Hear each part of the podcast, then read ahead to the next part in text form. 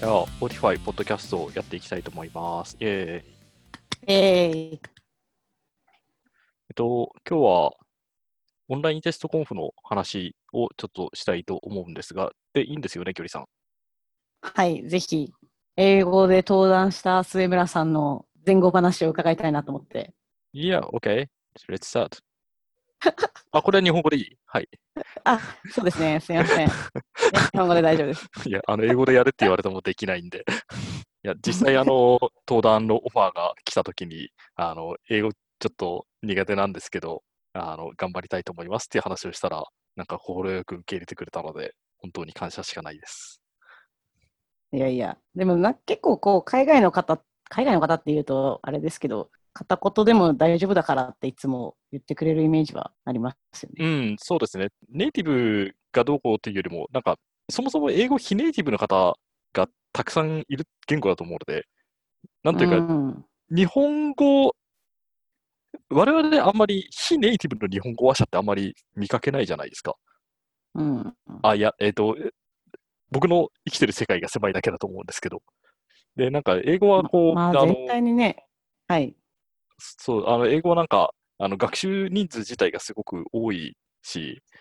うんうん。こう、なんか、あの、不十分でも英語で話さざるを得ない状況っていうのはたくさんありそうな気がするので、なんかこう、あの、全体的に寛寛容なんじゃないのかなというか、なんかみんな慣れてるんじゃないのかなとかって思ってます。なんか本当、社内では話しましたけど、聞いていて、ちょっと発表会を見に行くお母さんのような気持ちで拝見させていただきまして、いやー、距離がついてるわよ。大丈夫よっていう、多分 Autify のメンバーみんなそんな気持ちだったんじゃないかなと思ってます。ありがとうございます。あの、12人ものお母さんに囲まれて僕は幸せです。ありがとうございます。でまあちょっとせっかくなんで、なかなかない機会ですし、まあ、オンラインテストカンファレンス自体も1年に1回ですし、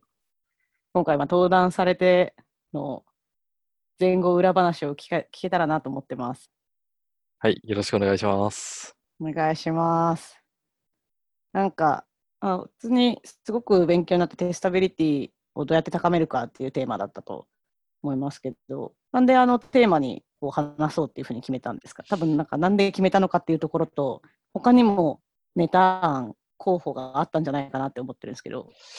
えーと、そうですね。テスタビリティと探索的テストっていうのが僕の、あの今のホットな話題なんですよ。なので、どちらかを絶対話そうかなと思っていて、で、エンドツーエンドテストのテスタビリティについてが、探索的テストの話が、っていうところを話そうかなと思ってました。で、まあ、なんか、えーと、実はどっちも熱いテーマではあるんですけど、なんというか、すごく不勉強な感じは自分の中でも結構あって、なんだろう。うん今持ってるものでどのぐらい膨らませるかなっていう、こうちょっと消極的な感じで考えたときに、テスタビリティの方にしようかなと思ったのがきっかけです。うん。まあでも、得てしてこう登壇するからこそもう一回調べ直す、勉強し直すみたいなのはありません？いや、そうなんですよ。あの、なんて言ったらいいんですかね。登壇ドリブンな勉強みたいなのは本当にあると思ってて、本当にそう思います。ただ、やっぱ、なん、なんですかね。あの、貯金で話せる方が楽なんですよ、圧倒的に。で、うんあの、本当は、普段の仕事の中で貯金を作っておいて、それを話すっていう形にしたいんですけど、なかなかそれが難しくって、登壇が多ければ多いほどそっちに時間を取られて勉強する時間がなくなっちゃうので、最終的に登壇ドリブンになっちゃうみたいな側面が僕はあって、まあなんか、普段からちゃんと勉強しないとなと思いました。まあ追いかけっこみたいな話ですね。そうです、そうです。いたちごっこです。あいたちごっこ、いい日本語。ありがとうございます。逆にその今回、その登壇ドリブンで、末村さん的ななんか新しい発見ってどういうことがあったんですか？えーっと、何があったかな。でも、あれですね、あの、何か勉強してというよりは、あの、どっちかというと自分の中で、あの、カチッと当てはまったみたいなのがあって、えーっと、うんなんだろう。僕、 Autify に入った時に、えっと、近田近澤さん、代表の近澤さんに、あの、なんだろう、どういうことやりたいのって聞かれた時に、アイスクリームコーンの話をしたんですよ。えっと、うんオンラインテストコンフ、えーと、ご覧になった方は、えーと、ご存知だと思うんですけど、僕今回テスタビリティの話と、えーと、アイスクリームコーンピラミッドっていうものを組み合わせて、えー、と合わせて話したんですね。あのテスアイスクリームピラアイスクリームコーンピラミッドっていうのは、ユニットテストとインテグレーションテストとエンドツーエンドテストを、をえー、と比率の比率を図にしたときに、エンドツーエンドテストが、えーと、すごく大きい山になっていて、逆にインテグレーションテストやユニットテストっていうのがすごく少ないっていうのを、形にするとなんかアイスクリームに見えるから、アイスクリームコーンピラミッドっていうふうに、ピラミッドじゃないんですけど、あの、言われてるやつなんですけど、これがすごくテスタビリティの話とカチッと結びつくなっていうのを、えっ、ー、と、前からちょっと思ってたんですけど、っていうのが、あの、入社当時に近沢に話したっていうやつなんですが、あの、テスタビリティ、テスタビリティが低いから、コードレベルのテスタビリティが低いから、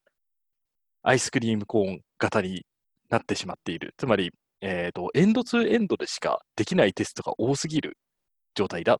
で、それをきちんとえーと、テストしやすい形にコードレベルでも直してあげることで、より堅牢なアプリケーションにできるよみたいな形のやつをずっともやっと考えてたんですけど、今回、形にできたっていうのが一番の収穫だったと思います。うんうんうん。あれ、すごい分かりやすかったです。ありがとうございます。僕もそう思います。最近、あの、勉強会とかでもやっぱ、こう、 E2E に全てを任せようとするな、で、なんか、皆さんメッセージのようにこう叫ばれてるのを聞くので、そうなんですよね。えっ、と、僕、 Autify に入ってちょっとびっくりしたのが、あのーなんだろう。エンドツーエンドで全てのテストをやるユーザーがいる以上、 Autify もそういうふうに、あの、そういうユースケースをサポートすべきだって意見があったんですよ。で、うんあの、だから、えっ、と、それがアンチパターンだとしても、それをやってる人間がいる以上、そうした方がいいという。で、やっぱそれはちょっときついなと自分で思う反面、エンドツーエンドでテストしないといけないところって、どっちにしたってやんないといけないやつなんですよ。うんうんうん、要するに、あの、今テストしやすいかどうかはさておき、テストしないとバグが出てユーザーに迷惑をかけるかもしれない。だったらもうやらないといけない。うん、で、えっ、ー、と、ただ、じゃあそれがそれをそのまま自動化したら、それがユーザーにとってのゴールなのかどうかって言われると、僕はやっぱり違うと思うんですね。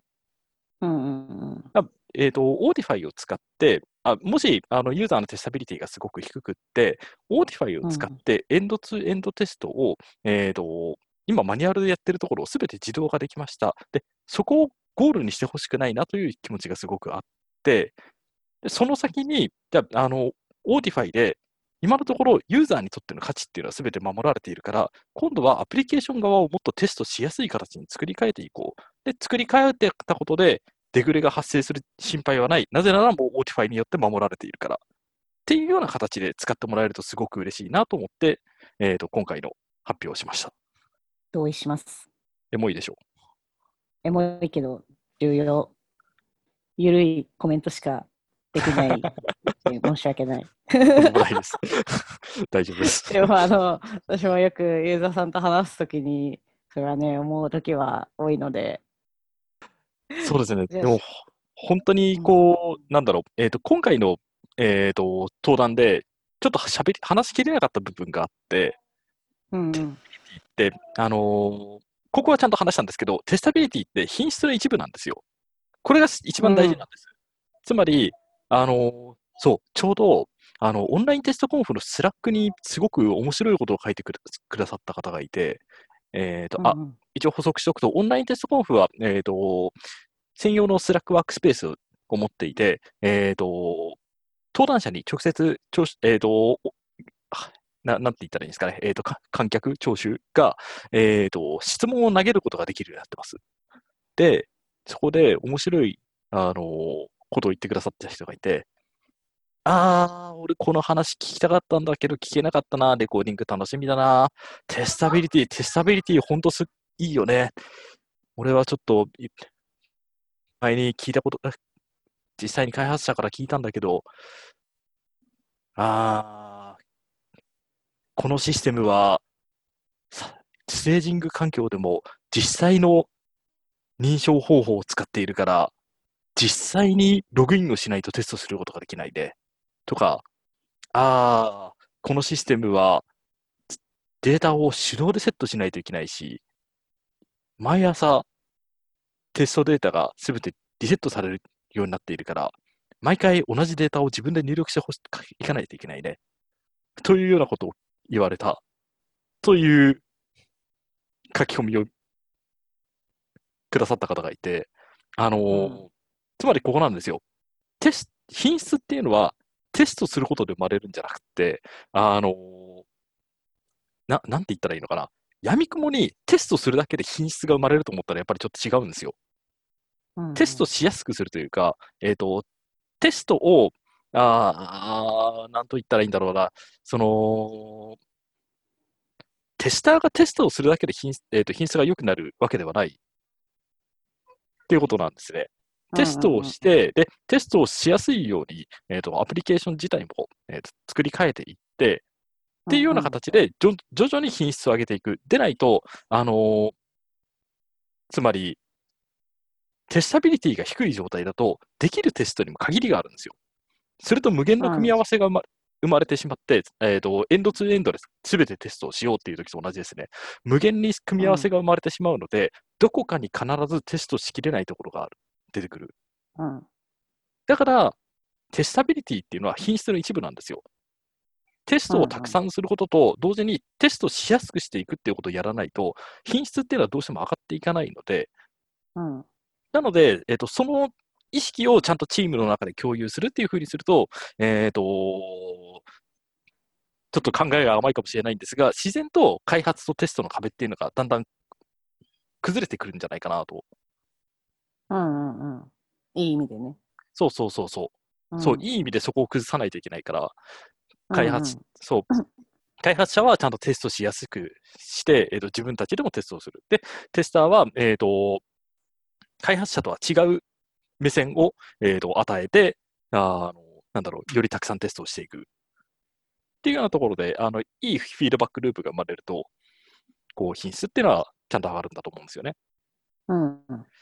だからまあそもそもアジャイルチームとかスクラムとかも本来はね、そうそうそうこそう。つ目的の一つなんですけどね。そうなんですよね。実際やっぱあの、テスターと開発者の間に壁があるところっていうのは、あの壁を作る方法しか知らないんですよ。うーん結。局な、なんだろう、あの、そこに壁があるのが当たり前っていう考えになってしまってるので、壁を壊すっていう発想自体がそもそもないので、あの、うん。いわゆるウォーターフォールからアジャイルに移行できないところみたいなのも大体そんな、そうだと、ちょっとあの、勝手に思ってるんですけど、うん。思ってて、あの、要は、なんだろうな、結構、あーあの、これはちょっといろんなところにいいろんな影響を与えそうな気がするな。あの、エクセル使えないおじさんとエクセル使える若手みたいな感じのような気がしてて、おすごい。うん俺はエクセルわかんないから、お前やっといてくれよっていうところと、あの、うんいや、勉強しろよって思ってるところには当然か壁があるんですよ。うんうんこれは、あの、学習についての、あの、非対称性がそこにあるからなんですよね。うんうんうんで、えっ、と、同じことが開発者とテスターにおいても、まれに観測する、まれに、まれにでもないかもしれない。観測する、できることがあって、つまり、僕は開発はできないからテストを頑張るね。僕はテストがめんどくさいから開発を頑張るね。みたいなのが出てくると壁がやっぱり生まれるんですよ。うんその、スキルセットによって、あの、できることが、なんだろう、完全に分断されちゃった時に壁がやっぱりできるので、うんで、あの、やっぱり Autify が目指しているところっていうのはそこを分断することで、だからこそ、あの、ちゃんと見やすい、えっ、と、テスト結果とか、テストシナリオとかっていうのを提供している。なので、 Autify を使ったら、ぜひそこの壁を壊していくっていうところもやっていってほしいなと思います。そうですね。はい。僕たちもその壁を壊しやすい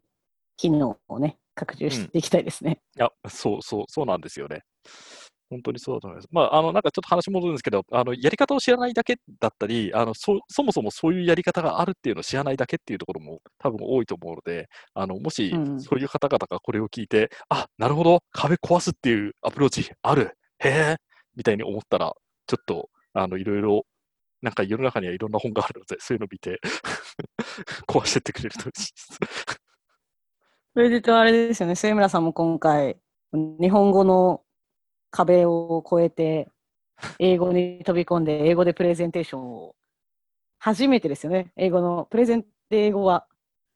いやー、あの、ちょっとその回答する前に伝えておきたいんですけど、すげえつなぎ方したね。ええ、末村さんから学びました。この無理やりつなげるっていう方法を。いやー、そう、あのー英語ね、英語本当に辛かったですね。あのーうん。辛かったです。それ以上の言葉がね。どうやって当日迎えたんですか？いや、泣きながら迎えました。そんな、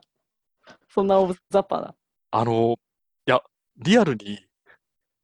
くあの、決まってから開催までに3回ぐらいガチ泣きしてて、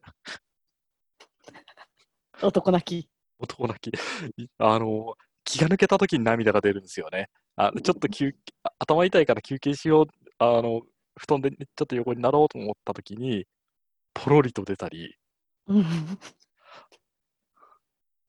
それ結構追い詰められてるじゃないですか。追い詰められてましたよ。一番きつかったのが、あの、ちょっと自分でも笑っちゃうんですけど、あの、前日に、あの、リハーサルをやったんですよ、社内で。あの英語で。うんうんで、その時に、はいあの、代表の近澤がそれを聞いてくれていました。で、あの、別途フィードバックの時間を設けてくれて、瀬村さん、ちょっと L と R の発音と TH の発音と V の発音が、あの、もうちょっと直した方がいいと思いますよって話をされて、俺前日に何を言われてるんだろうと思って。いや重要、重要。難しいですもん。いや、発本当音本当に、でも、あの、いや、本当にカメラの向こうで俺泣いてたんですけど、あの、涙がこぼれるのを、あの、上を向いて、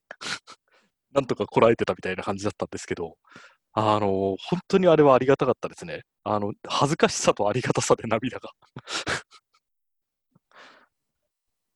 他にもなんかレビューとかもらえたんですか？レビューすごくいただきましたね。あの、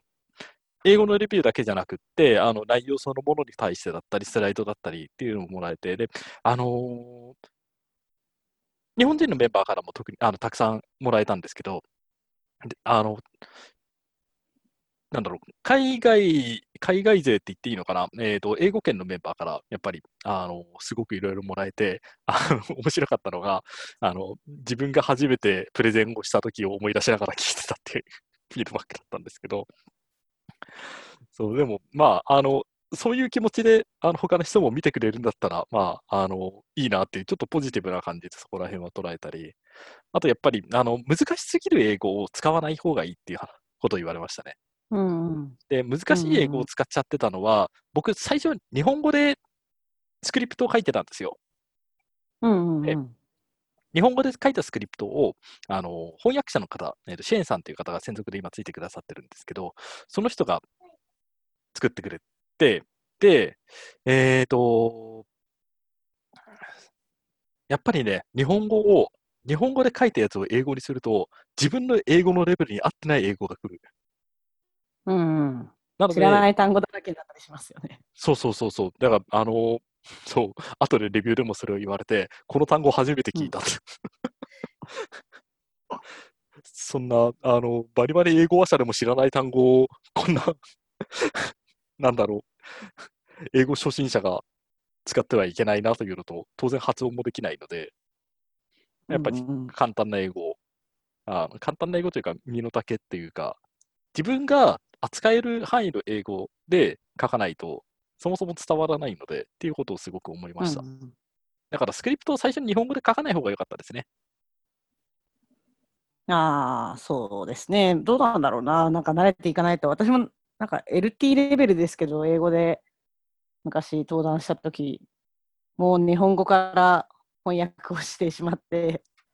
良くなかったなって思ったことはありました。ただ、英語から書こうと思うと、さらにハードルが高すぎて、どちらの悩みもあります。そうですね。なんか、なんだろう。あの、結局、日本語で書くと難しい文法を使っちゃうんですよ。うん。で、それをそのまま英語にすると難しい文法の英語が出てくるので、あの、舌が回らないんですよね。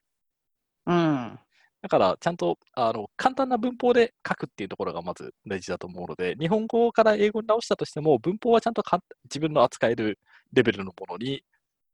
あの、な文法というか構文というか、直した方がいいなと思いました。うんうんうん。なんか、でも、あれですね、まあ、もちろん言語の壁はありますけど、最初の話でその自分が喋れる話をするっていうところともそもそも近いですね。なんかこう背伸びして話せないこと話しても片言の日本語で何ですか片言の知らない単語を使いまくる登壇になっちゃいますし。うんうん。本当にそう思います。ちゃんと手自分の手に負えるものを作った方がいい。うん、でもその壁を越えて良かったこともあったんじゃないですか？いやー、自信はとにかくつきましたね。なんとかなるっていう。僕結構なんとかなる精神で生きてるので、あの、なんとかなるだろうなと思ってたんですけど、やっぱり初めてのものをトライするときっていうのは結構大変で、で、まあそうですね。あと、すごい思ったのは、僕、すごく、なんて言ったらいいんだろう。あの、必要に迫られないとやらないタイプなんですよ。英語の勉強もそうだし、プログラミングもそうだし、あのプログラミングは前にどっかで話したかもしれないんですけど、僕、あの前いた会社で外注してたフリーランスのエンジニアが全員逃げたのをきっかけに PHP を書き始めたのがきっかけなので、うんなので、あのそう、本当に必要に迫られないとやらないんですけど、あの必要に迫られた時が自分のレベルに合ったものとは限らないですね。うん。下手したらなんだろう、あの、暴漢に襲われた時のために護身術を身につけるのか、暴漢に襲われてから護身術を身につけるのかみたいな。うん。で、なんだろう、ちゃんと、こう、自分はこういうことをいつかやるだろうと思って勉強しておくと、多分、なんだろう、チャンスをつかみたい時につかめるんですよね。うん。で、刺さりますね。はい、俺は、たまたま今回、チャンスをつかむことができたけど、違うシチュエーションだったらつかめなかった。実際僕、あの、オンラインテストコンフとジャパンっていうのが去年の12月にあったんですけど、そっちのオファーは、オファーというか、あの、えっ、と、今回のオンラインテストコンフも、去年のオンラインテストコンフジャパンも、えっ、と、どっちもうちの山下から、あの、うんさ誘われてというか、代わりに出てみたいな感じだったんですけど、あの、ジャパンの方は断ったんですよ。そうだったんですね。英語に自信がなくって、結局あれ日本語で喋ったみたいなんですけど、ななので、たまたま今回、俺は2回チャンスを得て、2回目の方で取りました。でも、もし1回しかなかったら、もう永遠に多分これ来なかったと思うんですよ。うん。あの、本当にちゃんと勉強した方がいいなと思いました。そういう意味でもいいきっかけ。いいきっかけでしたね。あの、ちゃんと勉強しようと思うきっかけに、33歳にして。いやでもなんか変な、私が言うのも、同僚の私が言うのもおかしいですけど、もうそもそも、まあ、テストエンジニアとしてのキャリアは千枚さんにはあって、でも、 Online Test Conf で登壇の話が来たのも、 Autify に入ったことも一つきっかけでしょうし、うんうん。で、英語の登壇にチャレンジしよしてみようって思ったのも、この、あの、社内の公用語が英語だから、うんうんうんなんだろうな、チャレンジできるかもしれないって、どこかで思える何かはあって、そうですね。そう、その環境を選んできたのは末村さんですからね。いやいやいやいや、流されてですよ。いえいえ、自分が掴んでるんですよ。そこにこう、運が、運もあり、舞い込んできてるそんなこだととないですよ。思いますね。いや、いや、だって、壁の中にいたら、運すら回ってこないかもしれない。そうですね。運はでも本当に強いと思いますね。うん。うん、うん。なんか昔、はい知り合いに運が強いのは大事だけど運が強いと思い続けるのはもっと大事だって言ってる人がいてうんうんうんうん。それをね聞いてすごくハッとしてからも常に自分の運は強くて大やばいって思い続けてます。僕は実際に運がつ強いので、あの、中学生の時にスーパーのガラガラで韓国旅行が当たったレベルで運が強いです。すごい。ちょっと話がそれてしそれにそれてしまいましたけど、まあ、せっかくなんで、なんか聞いてくださった方々へ、なんでしょうね。お願いとか、今後の末村さんの予定とか、一応シェアしておいていただけると。そうですね。うん、伝えたい、ななんだろうな。ととりあえず、あの、来週の水曜日に、あの、サークル CI さんとのミートアップ、合同ミートアップがあるので、あの、それには僕と、えっ、と、先方の、えー、とソリューションがアーキテクの方がいらっしゃいます。ので、ぜひうん聞いてください。あといきは。ありがとうございます。あとは特にないです。なんかあの資料というか、日本語訳の公開とかあったりするんですか？あそっかそっか。えっ公開というか、と、なんか日本語でまた登壇するとかあったり。えっと、後日談みたいなのを、後日談というか、まあ、えっと、そうですね。今回の経緯から、なんだろう、感想に至るまでをざっくり書いたやつを出そうかなと思ってるのと、あと、えっと、今回、珍しくトークスクリプト付きであ話したので、それも英語の版、英語版と日本語版とそれぞれ出そうと思います。あれだ、日本語での再登壇、ちょっとまだ未定なんですけど、オンラインテストコンフ振り返り会みたいなのをちょっとあの有志でやろうかなと思ってて、で、そこで僕のやつと、あと,、ね、といくつか日本語訳の許可をもらったスライドの解説みたいなのをやろうかなと思ってます。あ、めっちゃいいですね。そのミートアップもブログも楽しみです。ありがとうございます。ぜひ楽しみにしてますんで、はい。頑張ります。6月あたりの開催を期待しています。6月あたりの開催です。大丈夫です。よろしくお願いしますよ。ろしくお願いします。多分6月の第1週の水曜とかにやるつもりでいます。1週間、2週間。やったね。もちろんです。あのたたくたくさん来てほしいのであの、ちゃんと告知しますから、楽しみにしてます。よろしくお願いします。じゃあ、えっと、今日は簡単にオンラインテストコンフの後日談という形で、今日のフォトキャストはここら辺で終わりたいと思います。どうもありがとうございました。末村さんから最後にリスナーへ一言。末村さんへのコメントとか、あと、登壇実際に見た方、コメント、なんですかね。いろいろ末村さんにぜひフィードバックとか、ツイッターで連絡いただけたら嬉しいですよね。嬉しいです。お待ちしてます。承認欲求の塊なので、たくさん、たくさんコメントをください。ということなので、ぜひ、末村さんのツイッターと Autify Japan にコメント等お待ちしてます。待ってます。じゃあ、ありがとうございました。ありがとうございました。